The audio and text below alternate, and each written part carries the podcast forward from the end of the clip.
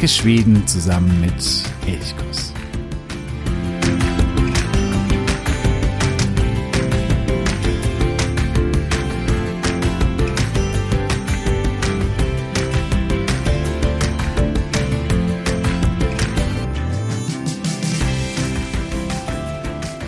Hey San und einen äh, wunderschönen guten Morgen wünsche ich dir. Schön, dass du heute wieder dabei bist bei Elchkurs, dem Podcast für Schweden. Ja, und wir fliegen heute wieder weiter auf den Spuren Nils Holgerssons durch Schweden. Wir sind ja bereits seit einigen Wochen oder sogar einigen Monaten mit ihm zusammen unterwegs und entdecken Schweden. Wenn du wieder ganz an den Anfang zurückspringen möchtest oder diesen Anfang verpasst hast, bei der Folge 15 starteten wir ganz im Süden in Skåne oder vielleicht sogar schon eine Episode früher bei der Episode 14. Da ging es um die Autorin, um Selma Lagerlöf. Ja, mittlerweile sind wir aber schon weit im Norden. Wir haben schon äh, Norland erreicht. Hier bereits drei Landstriche oder drei Landschaften von Norland überflogen, nämlich Gästrikland, Helsingland und Medelport und heute fliegt Nils Holgersson auf dem Rücken des Adlers Gorgo über Ongermannland. Und während die anderen drei südlicheren Landschaften, also Gästrikland, Helsingland und Medelport, kein ganz, ganz großes Highlight hatten. Das hatte ich auch schon gesagt, die sind alle wunderschön, es gibt tolle Landschaften mit Jävele und Sundsvall, auch schöne Städte, in Helsingland gibt es auch die UNESCO Weltkultur Bauernhöfe, die Helsingorda. Aber dieses ganz, ganz große Highlight, das hat in all diesen drei Landschaften ein wenig gefehlt. In Ongermannland wird das anders werden. Hier kommen wir zu einem Landstrich, der meiner Meinung nach, aber ich denke nicht nur meiner Meinung nach, zu einem der schönsten in ganz Schweden gehört. Nils fliegt zunächst auf dem Rücken von Gorgo und wird später von ihm auf einem Baum, auf einer Anhöhe, ein riesenhoher Baum abgesetzt. Von diesem Baum hat er einen perfekten Rundumblick über die gesamte Landschaft und sieht alles vom Meer bis zu den Bergen. Davor aber fliegen sie über Ongermannland und Nils sieht einen äh, sehr, sehr breiten, mächtigen Strom, ein großer Fluss. Und während sie so darüber fliegen, kommt ihm der Gedanke, dass er diese Landschaft, Ongermannland, in äh, drei Etagen einteilen möchte. Ganz unten, die unterste Etage, das ist die am Fluss. Hier gibt es Sägewerke, hier wird Holz geflößt, hier gibt es ja kleinere Städte oder viele Ortschaften, hier ist richtig was los, es sind Dampfschiffe auf dem breiten Fluss, es ist ständig irgendetwas in Bewegung, Industrie hat sich angesiedelt, hier leben viele Menschen, das ist die unterste Ebene. Dann eine Ebene oder eine Etage weiter oben Dort kommen wir zu den äh, Ackerflächen, zu den Bauernhöfen, kleinere Dörfer mit schönen Kirchen darin. Hier ist es ein bisschen hügelig, sehr, sehr seenreich. Und das ist die zweite Etage. Und die dritte Etage, das ist die Gebirgslandschaft, wo es ja nicht mehr nur hügelig, sondern auch schon richtig bergig wird und wo nur noch sehr, sehr wenige Menschen leben, wo sich die Elche in den Wäldern äh, verstecken. Das ganz oben die dritte Etage. Und das beschreibt Ongermannland schon ganz gut. Näher aber wird die Landschaft noch beschrieben, als dann eben Nils auf diesem Baum sitzt und sich umschaut. Er hält eine Kanelbülle in der Hand, eine Zimtschnecke, die Gorgo ihm von einem Bauernhof ja gar nicht geklaut hatte. Er wollte sie klauen und umkreiste ständig diesen Bauernhof, wo er gesehen hat, dass eine Bauersfrau ein Blech mit frisch gebackenen äh, Kanelbüller hinausgestellt hat, damit sie dort abkühlen können. Und er wollte ständig eine klauen, aber die Bäuerin hat den Adler bemerkt und hat sich schon gewundert, was dieser Adler hier möchte und kam dann irgendwann mal darauf, dass er wohl eine Bülle haben möchte. Und ja, sie reichte ihm sie tatsächlich und der Adler konnte angeflogen kommen und sich die Kanelbülle greifen. Und Nils ist völlig angetan von dieser Bauersfrau, die er als wunderschön beschreibt und dann als so hilfsbereit. Und er nimmt sich vor, wenn er wieder mal Mensch ist, dann wird er zu dieser Bäuerin in Ongermannland zurückkehren, um ihr Danke zu sagen.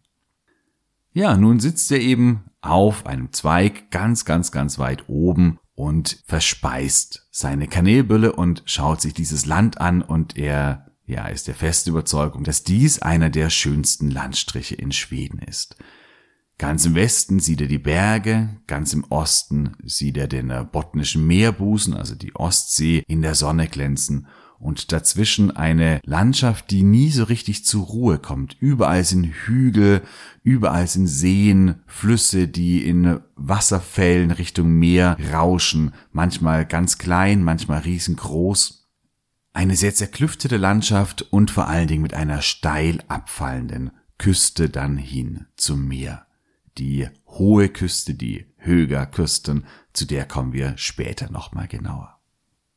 Ja, und während er diese faszinierende Landschaft anschaut, mit all ihren Hügeln, mit all ihren Tälern, Flüssen und so weiter und so fort und natürlich auch dem tiefen Wald, stellt er fest, dass irgendwo weit in der Ferne eine kleine Rauchfahne aufsteigt. Er wundert sich ein bisschen, weil er sich überlegt, das ist ein bisschen zu viel für einfach die Rauchfahne eines Bauernhauses, aber er macht sich noch keine großen Gedanken, es ist sehr weit weg als dann aber diese Rauchfahne immer größer wird und nach und nach auch immer näher kommt und dann äh, irgendwann mal den Hügel, der ihm am nächsten ist, erreicht, stellt er fest, das ist ja nicht nur Rauch, sondern darunter ist Feuer und zwar das Feuer eines Waldbrandes. Dieser Waldbrand erfasst den Hügel eben, der ihm am nächsten ist, rauscht dann wieder hinab in das nächste Tal überspringt dort ein kleines Flüsslein und wandert den Hügel hinauf zu dem Baum, auf dem Nils Holgersson sitzt. Und jetzt wird es Nils Holgersson etwas Angst und Bange, denn Gorgo ist weg, er ist selbst auf Nahrungssuche gegangen und Nils sitzt hier alleine auf diesem hohen Baum. Er klettert schnell hinunter und stellt schon fest, als er unten ist, dort rennen alle Tiere panisch davon. Da rennt das Eichhörnchen, der Luchs, Elche, alle Tiere fliehen vor dem Waldbrand. Und auch Nils flieht mit. Als er zum nächsten Tal oder kleineren Tal kommt, muss er ein kleines Bächlein wieder überspringen. An diesem Bächlein, da wachsen keine Nadelbäume, sondern Laubbäume und hinter dem Fluss oder hinter diesem kleinen Bächlein, dort trifft er auf eine Reihe von Menschen, die den Kampf gegen den Waldbrand hier aufnehmen wollen, die schon viele Nadelbäume gefällt haben und nun bereit sind, quasi den Waldbrand hier aufzuhalten. Nies, ja, rennt hier einfach durch. Auch die ganzen Tiere rennen zwischen den Menschen hindurch, die sie gar nicht wahrnehmen, weil sie jetzt nur noch Blicke für den Waldbrand haben. Und nach einem harten Kampf gelingt es diesen Menschen tatsächlich, den Waldbrand aufzuhalten. Mit ja, sehr viel Mühe und auch knapper Not schaffen sie es. Ja, Nies wird hier Zeuge eines Waldbrandes und das ist in dieser Region gar nicht so selten. Vielleicht erinnerst du dich noch an das Jahr 2018. Das war vielleicht das schlimmste Jahr, was Waldbrände anging. In ganz Schweden brannten die Wälder. Es war ein unglaublich trockener und auch sehr, sehr heißer Sommer. Und wenn es dann natürlich große Nadelwälder gibt, dann äh, ist das für Feuer ein gefundenes Fressen und 2018 war ein solches Jahr. Die Brände fanden in ganz Schweden statt, aber in dieser Region Ångermanland, Jämtland, auch das nördliche Dalarna, Helsingland, Medelport und in Teilen auch noch Lappland oder Norrbotten, in diesen Regionen, also in diesen nördlichen Regionen, dort wüteten die Waldbrände ganz besonders. Weil es hier natürlich viel Nadelwald gibt und dieser Nadelwald oft eben auch nicht unterbrochen wird, sondern das sind dann riesige Flächen, riesige Gebiete, vielleicht mit kleineren Bächen, kleineren Flüssen, die aber durchaus von einem großen Waldbrand bei entsprechend Wind auch übersprungen werden können. Beim Waldbrand 2018 wurden insgesamt 25.000 Hektar Wald zerstört. Das war damit wirklich einer der schlimmsten Waldbrände überhaupt. aber sie sind eben auch schon im 19. Jahrhundert bekannt oder auch im äh, Beginn des 20. Jahrhunderts, also in dieser Zeit, als Selma Lagerlöf lebt und auch sie kennt das Phänomen des Waldbrandes. Es gab vor allen Dingen Ende des 19. Jahrhunderts einige sehr schlimme und heftige Waldbrände. Vielleicht hat sie einen solchen als, ja, als Vorbild genommen für dieses Abenteuer, das hier Nils Holgersson erlebt. So gab es 1878 einen äh, großen Waldbrand oder viele Waldbrände, wo insgesamt 29.000 Hektar Wald zerstört worden sind und 1888 nochmal einen weiteren. Und diese Waldbrände könnten durchaus noch im Gedächtnis von Selma Lagerlöf gewesen sein. Ja, Nils wird dann äh, glücklicherweise von Gorgo gefunden und aus dieser Hölle gebracht, sodass sie weiterfliegen können. Wir aber bleiben noch ein wenig in Ongermannland, denn Ongermannland ist eine sehr, sehr faszinierende Landschaft und da lohnt es sich ein wenig länger zu verweilen, nicht nur so kurz darüber zu fliegen, wie es Nils und Gorgo tun. Ja, die Landschaft liegt nördlich von Medelpart an der Küste der Ostsee bzw. des Botnischen Meerbusens, zieht sich aber im Westen bis hoch in das Gebirge, grenzt dort dann an Jämtland, aber reicht schon manchmal fast, nicht ganz, aber fast bis nach Norwegen hinüber. Es sind vor allen Dingen zwei Dinge, die prägend sind für diese Landschaft.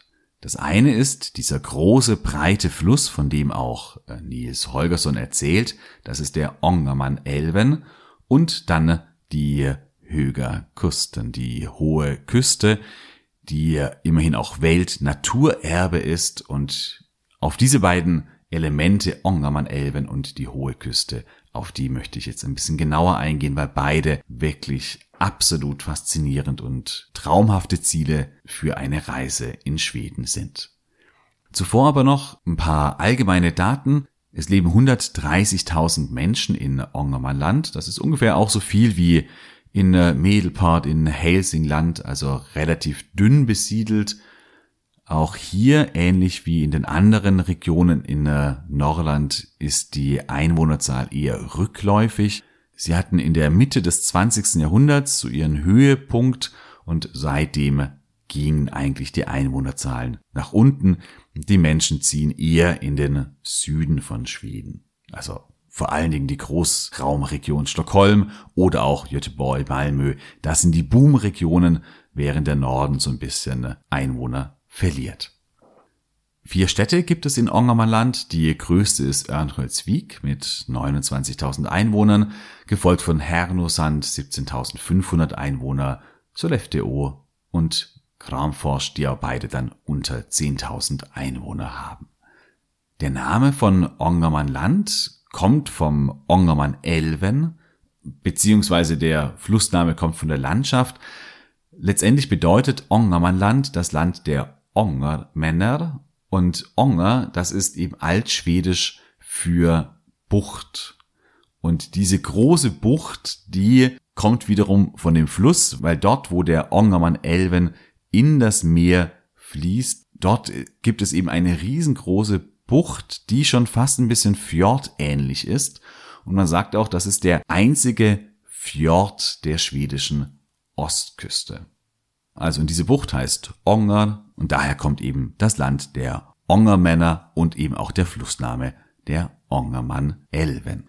Dieser Fluss ist einer der mächtigsten Flüsse in Schwedens, einer der wasserreichsten, 463 Kilometer lang, sehr breit, sehr majestätisch heute gerade im Unterlauf, oftmals begradigt, mit sehr vielen Wasserkraftwerken versehen und auch bis Sollefteå auch schiffbar.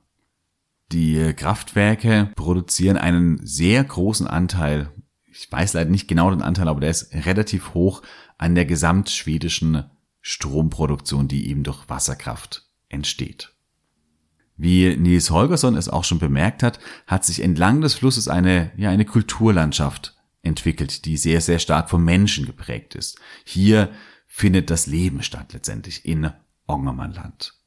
Und das war schon vor ja, mehreren tausend Jahren so. Es gibt Funde aus der Steinzeit und auch aus der Eisenzeit. Und bei NAM-Forschen gibt es eine große Anzahl von Hellristninger, also Felszeichnungen, 2300 insgesamt. Das sind die umfassendsten Hellristninger in ganz Schweden. Es sind ja vor allen Dingen die in Bohuslän bekannt, die auch Weltkulturerbe sind. Aber die meisten, die gibt es hier im Norden bei NAM-Forschen. Die Ortschaften, die sich entlang des Flusses entwickelt haben, die sind vor allen Dingen so ab dem 18. Jahrhundert und dem 19. Jahrhundert groß geworden. Das war die Zeit, als die Holzwirtschaft sehr stark anzog und zum absolut dominierenden Wirtschaftsfaktor in Ongermannland wurde. Das ist genauso auch in Medelpart und so ist es eben auch hier in Ongermannland.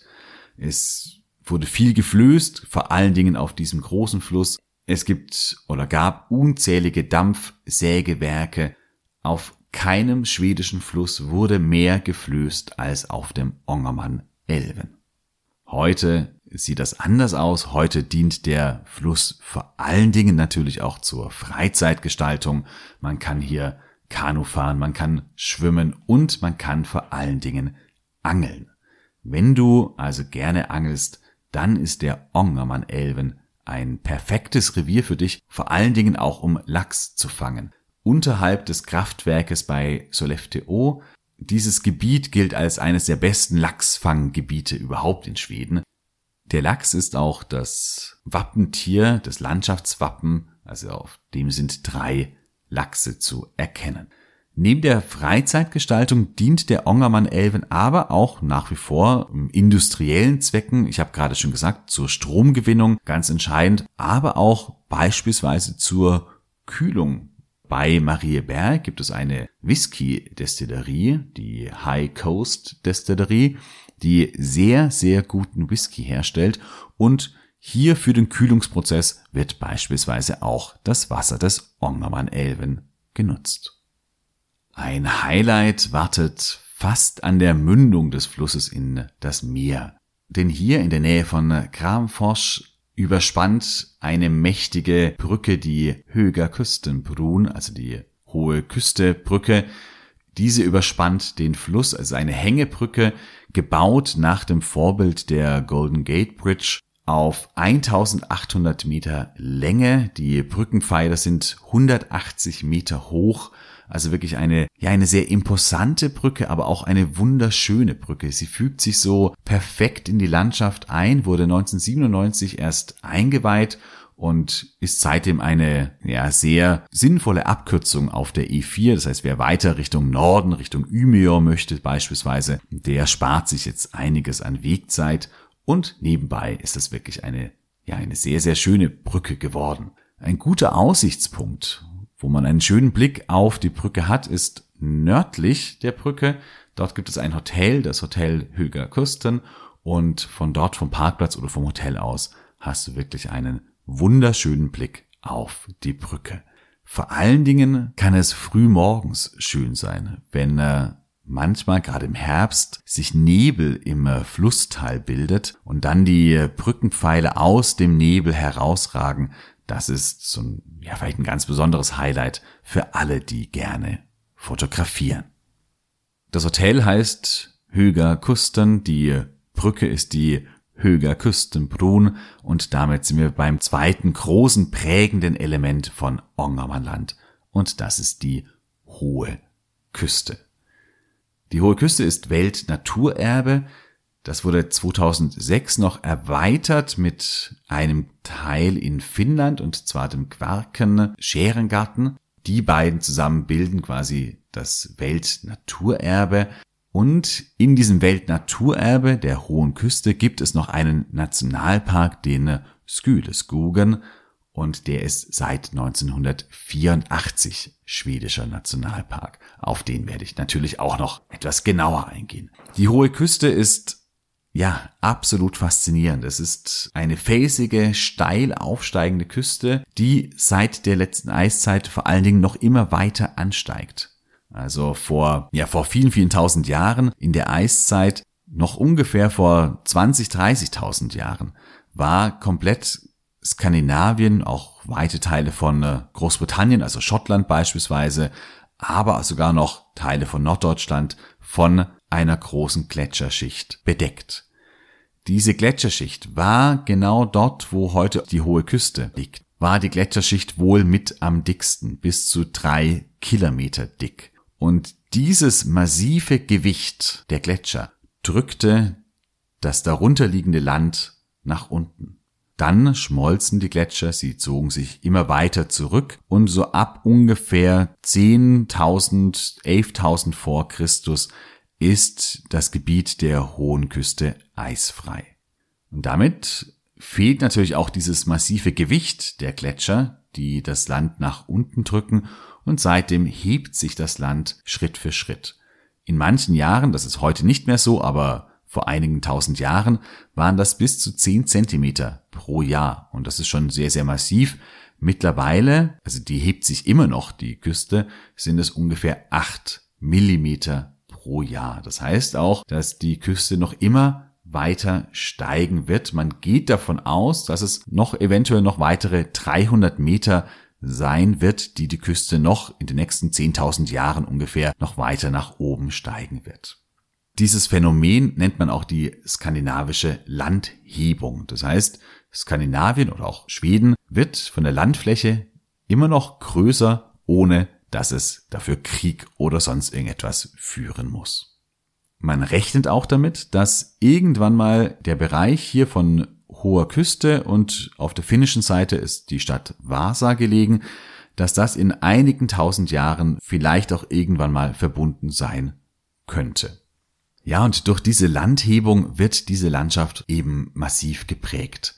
Das, was früher vielleicht noch Inseln waren, sind mittlerweile keine Inseln mehr. Dort, wo das Meer etwas ausgewaschen hat, haben sich mittlerweile Seen gebildet, die eben keinen Zugang mehr zum Meer hatten, den sie früher hatten. Und es gibt eben, ja, überall wilde, zerklüftete Landschaften, gleichzeitig aber auch tiefen Wald, tiefe Seen. Also es gibt nicht nur viele Seen, sondern die sind auch oft sehr, sehr tief und es gibt vorgelagerte Inseln mit teils auch hohen Hügeln und ja, diese Inseln werden vielleicht dann irgendwann mal mit dem Festland zusammenwachsen. Das heißt, hier ist viel in Bewegung. Das werden wir in einem Menschenleben natürlich nicht alles mitverfolgen können, aber die Menschen in ja, zwei oder dreitausend Jahren, die werden hier ein anderes Landschaftsbild vorfinden, als wir es heute tun.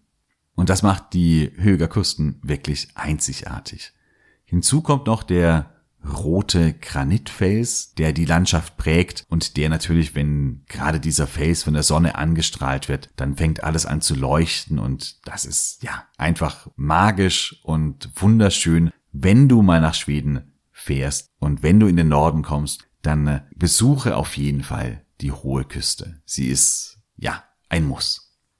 Die Landschaft ist auch so, sie ist nicht nur faszinierend, sondern eben auch sehr, sehr verwunschen. Also durch die vielen Täler, durch die Hänge, durch die Wälder. So eine Landschaft, die so eigen ist, dass man sich sicher sein kann, dass es Trolle geben muss.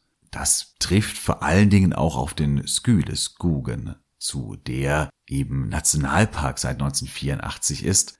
Der Skyleskugen war lange Zeit Mythen umsponnen. Das war auch eine Zufluchtsstätte für Räuber oder andere Gesetzlose, die irgendwie aus der Gesellschaft ausgestoßen waren. Für Reisende und Händler immer ein großes Hindernis, sehr, sehr gefährlich, hier irgendwie hindurchzukommen durch den Skü des Gugen. Heute ist er nicht mehr gefährlich, aber trotzdem noch, ja, so magisch und ganz besonders. Ein sehr tiefer Wald und dann ragt aus dem Skyleskugen der Sküleberg hoch, 295 Meter hoch, ein einziger großer Granitblock, auch der hat sowas etwas ganz eigenes. Also das ist, glaube ich, das Entscheidende. Viele Dinge an der Hohen Küste sind eben so eigen und einzigartig. Vom Sküleberg hast du eine traumhafte Aussicht, ist aber nicht der einzige Ort mit solcher einer wunderschönen Aussicht. Ebenfalls sehr empfehlenswert, ein bisschen weiter nördlich ist Rödglitten. In der Kommune Nordingro liegt das. Auch sehr nah an der Küste. Eine Erhebung, die sehr schnell erreichbar ist Und auch von hier ist die Aussicht perfekt und einzigartig, aber es sind nicht so viele Menschen. Auf dem Sküleberg sind durchaus teilweise viele Menschen unterwegs. Bei Rödklitten, da kannst du mehr die Einsamkeit suchen. Diese Kommune Nordingro, von der sagt man, sie habe 52 Dörfer, 52 Seen und 52 Hügel. Das stimmt zwar so nicht ganz, aber es wird deutlich, hier sind sehr viele kleine Dörfchen, die sich unglaublich idyllisch in die Landschaft einfügen, in eine sehr, sehr hügelige Landschaft und eben eine unglaublich seenreiche Landschaft, die eben durch die Landhebung entstanden sind. Früher war da mal Meer, heute sind die Furchen und Mulden mit Seen gefüllt. Gehen wir aber wieder zurück zum Sküleberg und zum Sküleskugen. Dieser Nationalpark ist ein, äh, ja, ein perfektes Gebiet für ausgiebige Wanderungen. Im ganzen Nationalpark gibt es ein äh, Geflecht von Wanderwegen, die 30 Kilometer umfassen. Und hier kann man wirklich sehr, sehr, sehr schön wandern. Es gibt eine Wanderung oder einen Wanderweg, der zum Slotdalsberget hinaufführt. Und während man eben zu diesem Slotdalsberg hinaufgeht, kommt man durch eine Schlucht hindurch, die ja wieder einzigartig ist, die Slotdals Skrevan. 200 Meter lang, 7 Meter breit, bis zu 30 Meter hoch und die Felswände, die fallen wirklich senkrecht ab. Diese Spalte war früher mal von äh, Magmagestein, also von vulkanischem Gestein, das aus der Erde ähm, herausdrang, gefüllt. Dieses Magmagestein ist aber ja zerfällt früher im Gegensatz zum Granit, der eben ja eigentlich so gut wie gar nicht zerfällt und deswegen ja zerfiel hier eben dieses magmaaltige Gestein und hinterließ diese absolut faszinierende und einzigartige Schlucht, die Slotdals Skrevan. Durch diese Schlucht führt auch der Höger Kustenleden hindurch der Höger Kustenläden ist ein 127 Kilometer langer Fernwanderweg und er beginnt beim Hornöberget, das ist nördlich der Höger Kustenbrun und zieht sich dann eben immer entlang der hohen Küste durch den Nationalpark Skydeskugen und dort eben auch durch diese Schlucht bis dann nach Örnhölzvik. Wenn du mal also länger Zeit hast und den gesamten Wanderweg gehen solltest, habe ich noch nie getan, aber ich glaube, das ist wirklich faszinierend. Durchaus nicht anspruchslos, weil es sehr viel nach oben und nach unten geht, aber man kommt an so vielen schönen Orten vorbei, dass es sich einfach ja lohnen muss. Noch ein anderes schönes Wanderziel im Nationalpark Skyleskugen, das sind die Ternet Holmana. Das sind zwei Inseln, die früher eben mal eigenständige Inseln waren, durch die skandinavische Landhebung mittlerweile aber so ein bisschen mit dem Festland verbunden sind. Auf diesen Inseln gibt es schöne Strände, es gibt einige Schutzhütten zum Übernachten und ja, wunderbare Badestellen. Das heißt, man kann auch das mal nutzen, um einfach ausgiebig zu baden und danach auf den Felsen zu liegen und sich in der Sonne wieder trocknen zu lassen. Der hohen Küste vorgelagert sind sehr, sehr viele Inseln. Hier durch die Inselwelt zu paddeln, also wer gerne auf dem Meer mit dem Kajak unterwegs ist, der ist hier auch wieder absolut richtig, ein traumhaftes Paddelgebiet. Und dann kommt man vielleicht auch bei den Ulvöerner vorbei. Die Ulvöerner, die sind bekannt, und zwar bekannt für ihren Hering, ein fermentierter Hering, auch bekannt als Syrströmming. Von dem hast du mit Sicherheit schon mal gehört und vielleicht hast du ihn ja auch schon einmal gerochen. Und wenn du den Geruch irgendwie ertragen hast, dann hast du ihn vielleicht auch schon einmal probiert. Er stinkt bestialisch, gilt aber in manchen Kreisen als Delikatesse. Ich kann das nicht so richtig bestätigen, warum das eine Delikatesse sein soll, aber die Geschmäcker sind verschieden. Für viele ist es eben eine Delikatesse und ein Großteil der Syrströmming-Produktion, der kommt eben von den Ulvöerna, dieser kleinen Inselgruppe vor der hohen Küste. Sürströmming stinkt deswegen so sehr, weil er nicht mit Hilfe von Salz konserviert wird, sondern weil er durch Milchsäuregärung konserviert wird, um ihn eben länger haltbar zu machen. Das geht zurück auf die Zeit Gustav Vasas. Gustav Vasa hat, als er sich gegen den dänischen König aufgelehnt hat und im Unabhängigkeitskrieg, im schwedischen Unabhängigkeitskrieg eben die Herrschaft errungen hat. Das war ihm nur möglich, weil er die Unterstützung der Hanse hatte, vor allen Dingen von Lübeck. Lübeck stellte einige Schiffe und so konnte eben auch Gustav Vasa die Flotte der Dänen äh, von Stockholm fernhalten und da bekämpfen. Lübeck ließ sich das aber sehr, sehr teuer bezahlen und so hatte Schweden in der ersten Hälfte des 16. Jahrhunderts massive Schulden bei Lübeck oder bei der Hanse. Und als die Rückzahlung der Schulden nicht ganz so erfolgte, wie es sich die Hanse gerne vorgestellt hatte, stoppte sie eben den Salzhandel und es kam weniger oder teilweise auch gar kein Salz mehr nach Schweden. Und ja, die Fischer der Ulvöerner, die mussten so ein bisschen schauen, wie konnten sie dann ihren Hering, den sie gefangen haben, länger haltbar machen. Und so entwickelten sie eben ein anderes Vorgehen, eben das Vorgehen der Milchsäuregärung. Nicht besonders gut für die Nase, aber eben gut für die Haltbarkeit der Fische. Ulvöne ist aber nicht nur wegen Syrströmming bekannt, sondern oder ein Ziel, sondern sind auch einfach sehr, sehr schöne Inseln mit idyllischen kleinen Fischerdörfchen, wo man eben auch so mal einen schönen Ausflug hinmachen kann. Ein anderer schöner Ort, wenn man vielleicht eher auch die Städte mal besuchen möchte, ist Kramforsch.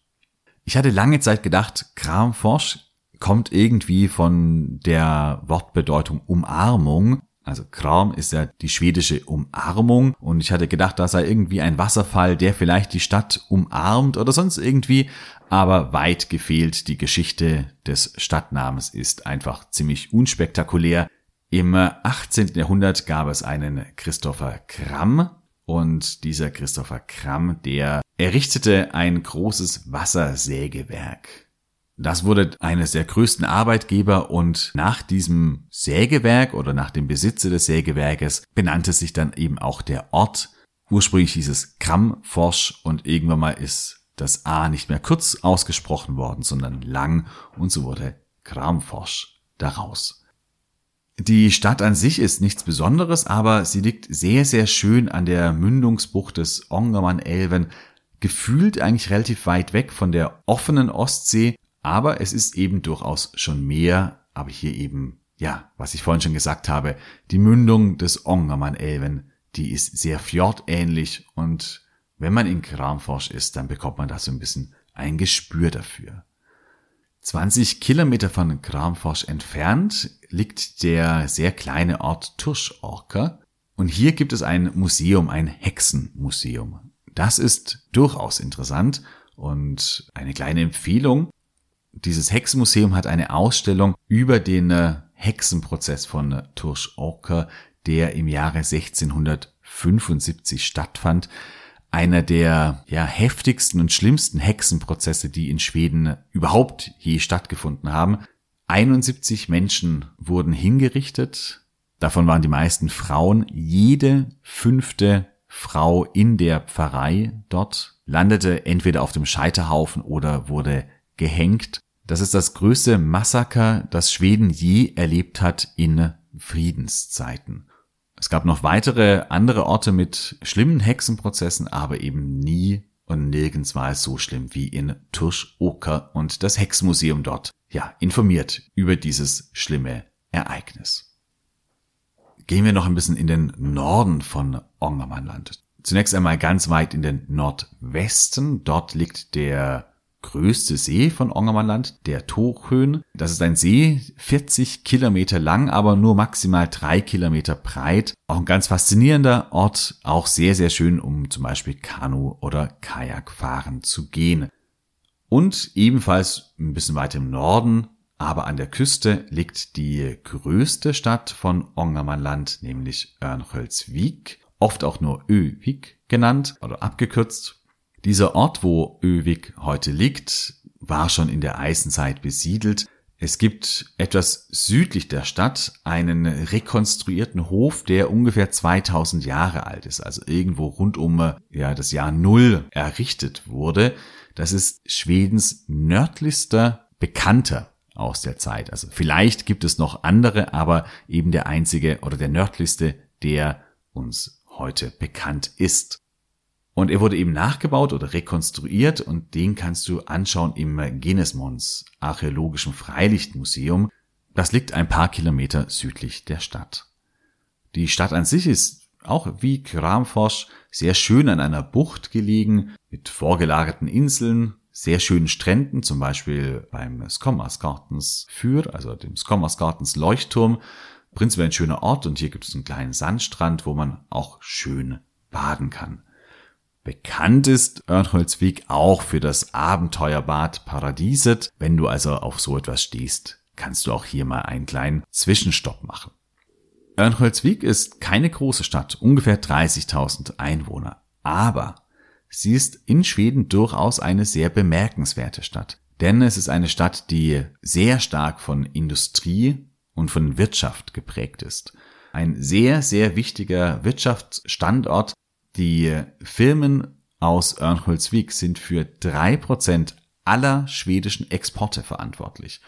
Und wenn man da umrechnet drei Prozent und das bezieht auf die Einwohnergröße 30.000, dann ist das wirklich eine sehr, sehr große Leistung. Ja, ansonsten ist Örnsköldsvik ein, ein durchaus nettes Städtchen. Wie die meisten Städte hier im Norden kein ganz großes Highlight, aber durchaus wert, so einen halben Tag auf jeden Fall gesehen zu haben.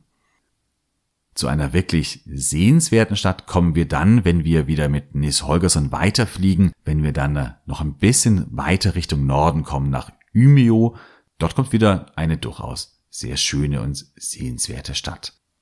Aber ja, das habe ich jetzt, glaube ich, schon ein paar Mal betont, in Ongermannland, ähnlich wie in Medelport und den anderen Regionen Norlands, da sind es nicht die Städte, die besonders sind, sondern die Landschaft, die Natur und in Ongermannland ganz besonders eben die hohe Küste, die Höger Küsten.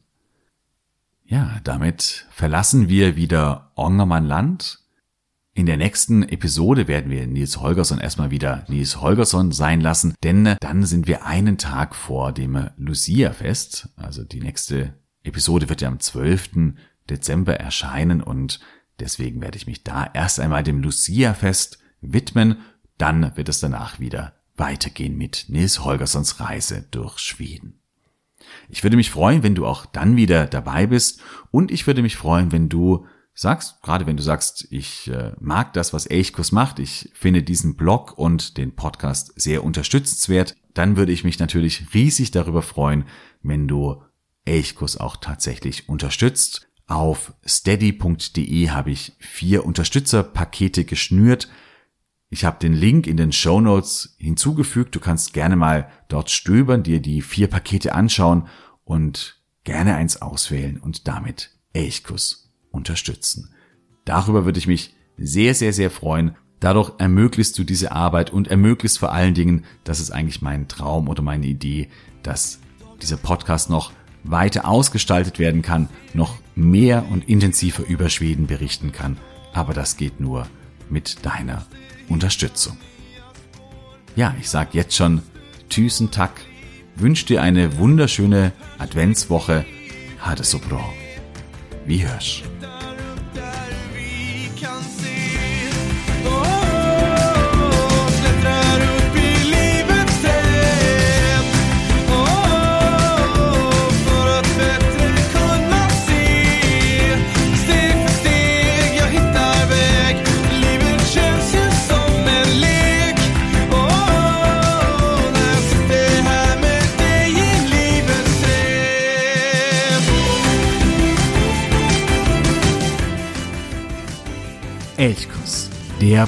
Podcast für Schweden.